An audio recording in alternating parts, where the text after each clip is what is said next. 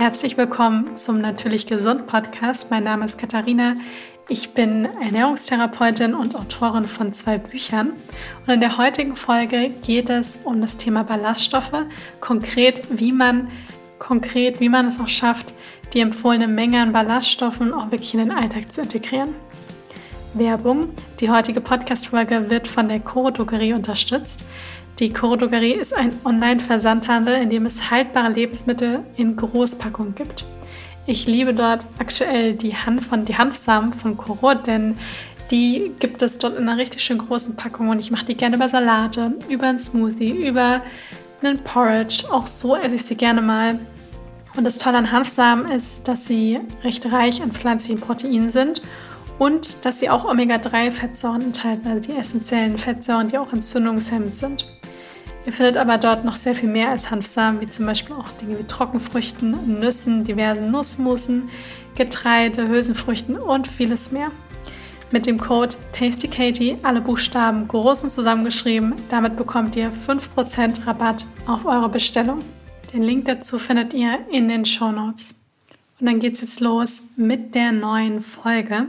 Ich hatte zu Beginn ja schon mal gesagt, es wird heute um das Thema Ballaststoffe gehen und vor allem konkret, wie man es schafft, die empfohlenen 30 Gramm Ballaststoffe am Tag in die Ernährung zu integrieren. Denn das fragen sich immer ganz, ganz viele. Das ist ja schön zu wissen, wie viel Gramm Ballaststoffe das am Tag ungefähr sein sollen. Und damit meine ich jetzt auch nicht, dass man jetzt sich mit dem Rechner da hinsetzen muss und das genau ausrechnen muss, aber dass man ungefähr so ein Gefühl dafür bekommt, wie viele Ballaststoffe sollten am Tag integriert werden. Mehr ist natürlich immer irgendwie möglich, aber das große Problem ist viel eher, deswegen mache ich die Folge auch, dass die meisten Menschen in der Gesellschaft viel zu wenig Ballaststoffe in der Ernährung haben. Und man weiß mittlerweile, dass dieser geringe Ballaststoffverzehr mit unter anderem eine Ursache von Darmkrebs, von vielen anderen Volkserkrankungen, von Übergewicht, ja, von ganz, ganz vielen Dingen ist. Denn die Ballaststoffe sind nicht einfach nur so ein bisschen Sattmacher, ja, etwas, was einen so ein bisschen füllt, sondern die haben tatsächlich wirklich eine große Auswirkung auf unsere Gesundheit. Und Ballaststoffe sind praktisch langkettige Vielfachzucker. Die werden aber nicht für den Organismus als Energie, also im Sinne von Kalorien, also wirklich Energie, wirklich auch verwendet, sondern sie sind in erster Linie sind sie wirklich für den Darm, das heißt für den Dickdarm, auch den Dünndarm, aber vor allem den Dickdarm, denn da sind die ganzen Bakterien, die praktisch die Ballaststoffe essen bzw. umwandern, umwandeln. Und daher ist es auch so wichtig, dass wir zum Beispiel genügend Gemüse, Vollkorngetreide, Nüsse, Saaten, Obst, dass wir das eben essen, um eben auch unsere guten Bakterien zu füttern. Denn die Dinge enthalten natürlich ganz viel Nährstoffe, aber eben auch die Ballaststoffe. Und das ist das, was dann eben für den Darm auch so wertvoll ist. Denn die Darmbakterien, die wandeln dann diese Ballaststoffe in kurzkettige Fettsäuren um. Die essen die praktisch. Also der, der Körper kann die eigentlich nicht wirklich verwerten, aber es sind eben Futter für die Darmbakterien und die wandern, wandeln die eben in diese kurzkettigen Fettsäuren um, wie zum Beispiel Butter, Propion oder auch Essigsäure. Und das ist dann eben die Nahrung für die ganzen Darmzellen. Und die erinnern sich praktisch dann daran, dass sie auch Schleim zu produzieren, was dann eben auch ganz wichtig ist für die Aufrechterhaltung von der Darmschleimhaut. Und viele denken bei Ballaststoffen immer so ein bisschen nur an Flohsamenschalen, aber es ist, wie ich vorher schon mal gesagt habe, es sind nicht nur die Flohsamenschalen, die Ballaststoffe enthalten, die auch, aber natürlich eben wirklich die ganzen pflanzlichen Lebensmittel. Und das, was an den Ballaststoffen eben auch so besonders ist und was sie eben auch als so gesund macht, dafür sorgt, dass sie so gesund sind, ist, dass sie eben auch, dadurch, dass sie eben auch so ein bisschen aufquellen, dass sie die Darmbewegung, also die Peristaltik, dass sie die wirklich unterstützen. Und heutzutage ist es ja ein großes Problem, dass ganz viele Menschen an Verstopfung leiden. Und natürlich gibt es noch so viel mehr Dinge als das, was wir essen, was eine Auswirkung auf den Darm hat. Aber der Mangel an Ballaststoffen hat eine große Auswirkung auf die Peristaltik vom Darm. Denn wenn dann natürlich zu wenig, ich sage jetzt mal, wirklich Futter für die Bakterien und zu wenig Fülle an sich da ist, viele eher, ich sag mal, leere, leere Lebensmittel eigentlich, also leere Kalorien, haben wir nichts, was den Darm wirklich, was die Peristaltika auch aufrechterhält. Und das ist sowohl wichtig für Menschen, die zu Durchfall neigen, als auch zu Menschen, die zu Verstopfung neigen. Denn auch wenn zum Beispiel zu viel Wasser praktisch da ist, dann helfen die, Darm, die, die Ballaststoffe eben auch, das Darmmilieu bzw. die Peristaltik vom Darm auch wieder zu normalisieren. Und wichtig ist natürlich auch, neben jetzt speziell der Aufgabe für die, die Funktion für die Darmbakterien, für den Darm, ist, dass die Ballaststoffe dafür sorgen, dass die aufgenommenen Kohlenhydrate, die wir eben über die Nahrung aufnehmen, dass die langsamer aufgespalten werden. Und das führt nämlich dann dazu, dass natürlich der Insulinspiegel nicht so schnell ansteigt und dann auch nicht so ein hohes Level erreicht und es dann nicht so schnell wieder auch wieder zu einem Crash kommt. Das heißt, dass es hier wirklich, ja, dass es zu eher einem konstanten Blutzuckerspiegel auch wirklich kommt. Und empfohlen wird von der, von der DGE, also von der Deutschen Gesellschaft für Ernährung, werden 30 Gramm Ballaststoffe am Tag empfohlen. Und das ist tatsächlich relativ wichtig, dass wir das auch erreichen. Wie gesagt, mehr ist immer möglich. Und wichtig ist natürlich auch zu sagen, dass wenn man sich vorher super ballaststoffarm ernährt hat, also das heißt wirklich Weißmehl, ganz viel Zucker und kaum Gemüse, keine Hülsenfrüchte, kein Vollkorngetreide und man steigt dann, das berichten ja auch mal ganz viele, dass sie dann von heute auf morgen die Ernährung umstellen und dann plötzlich ganz ballaststoffreich essen. Das heißt ganz viel Obst, ganz viel Gemüse, ganz viel Vollkorngetreide und so weiter. Und plötzlich beschweren sie sich, weil sie halt eben Blähungen, vielleicht einen aufgeblähten Bauch, auch mal Bauchschmerzen bekommen, Verstopfung oder Durchfall oder beides. Und das ist natürlich so, der Darm ist wie ein Muskel und den müssen wir langsam trainieren. Ja, das heißt nicht von jetzt auf 100, wie wir, dass man, wenn man untrainiert ist, auch kein Marathon rennt, sondern dass wir wirklich langsam anfangen und Schritt für Schritt den Ballaststoffgehalt erhöhen. Das heißt, dass man hier wirklich langsam anfängt.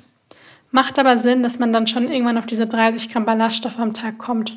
Und wie gesagt, ich bin kein Fan davon, dass man sich da hinsetzt und alles ausrechnet, denn Ernährung ist einfach noch so viel mehr als nur irgendwelche Zahlen. Und wenn ich euch das jetzt mal so sage, wie so ein Tag zum Beispiel aussehen könnte, ohne dass ich jetzt genaue Grammangaben sage, aber dass man so vom Gefühl her ungefähr weiß, was sind 30 Gramm Ballaststoffe am Tag. Und da starten wir einmal am Morgen. Und zwar, wenn ihr zum Beispiel den Tag, und das ist nur ein Beispieltag, wenn ihr den Tag mit einem Porridge startet. Also eine Schüssel voller Haferflocken-Porridge, also dass ihr da Haferflocken nehmt, dass ihr ein bisschen Gewürze nehmt, dass eine Pflanzenmilch nehmt und euch dann Porridge zubereitet. Da kann man zum Beispiel dann noch einen Esslöffel geschrotete Leinsamen dazugeben oder auch Flohsamenschalen. Die sind natürlich auch nochmal ballaststoffhaltig. Und über den Porridge kommt dann zum Beispiel kommen dann Beeren, also warmes Obst oder einen bisschen gedünsteten Beeren oder Apfel oder eine Banane drüber. Und dann gibt man noch ein bisschen Nussmus drüber, so einen Teelöffel. Und dann hat man hier schon mal ein ballaststoffreiches, wärmendes, nährendes Frühstück. Man kann sich auch ein Smoothie zubereiten, wo man dann eben Gemüse, Obst, ja auch gerade so ein bisschen grünes Gemüse auch mit dazu gibt. Und dann kann man, wenn man jetzt als nächstes, sagt man, eine Zwischenmahlzeit hat, wenn man relativ früh auch frühstückt, zum Beispiel einen Apfel, wir haben einen Apfel so oder einen Apfel mit ein bisschen Nussmus. Das ist dann auch schon mal recht ballaststoffreich. Und mittags wären zum Beispiel, sagen wir jetzt mal, zwei Scheiben Vollkornbrot mit einer Avocado und noch Tomate oben drüber. Das ist auch ein sehr ballaststoffreiches Essen. Und dann hat man nachmittags zum Beispiel Nüsse oder man hat mm, nochmal eine kleine Portion von einem Smoothie, wo eben auch Gemüse und Obst eben auch drin ist. Und am Abend hätte man dann zum Beispiel eine Bowl mit Reis, also Vollkornreis, mit Tofu und mit zum Beispiel Spinat und grünen Bohnen. Das wäre so ein Tag, wo ihr mal so seht, anhand diesen Dingen, darüber würde man genügend Ballaststoff bekommen und am Ende dann auch auf diese 30 Gramm die empfohlene Menge Ballaststoff am Tag kommen. Und wenn man sich daran orientiert, dann fährt man da wirklich sehr, sehr gut. Und da schaut man eher dann im Alltag auch darauf, was kann man Gutes hinzufügen, dass man auch wirklich den Darm richtig schön unterstützt. Denn gerade wenn man auch Verdauungsbeschwerden hat, dann kann ich nur empfehlen, dass man die Ernährung wirklich auf überwiegend pflanzlich umstellt, damit man einfach genügend Ballaststoffe in die Ernährung aufnehmen kann. Und das Schöne ist, dass wir ja, wann immer wir zum Beispiel sehr ballaststoffreiche Lebensmittel essen, bekommen wir nicht nur die Ballaststoffe, sondern eben auch die ganzen guten Nährstoffe und Vitamine, also die ganzen Vitamine, die ganzen Spurenelemente.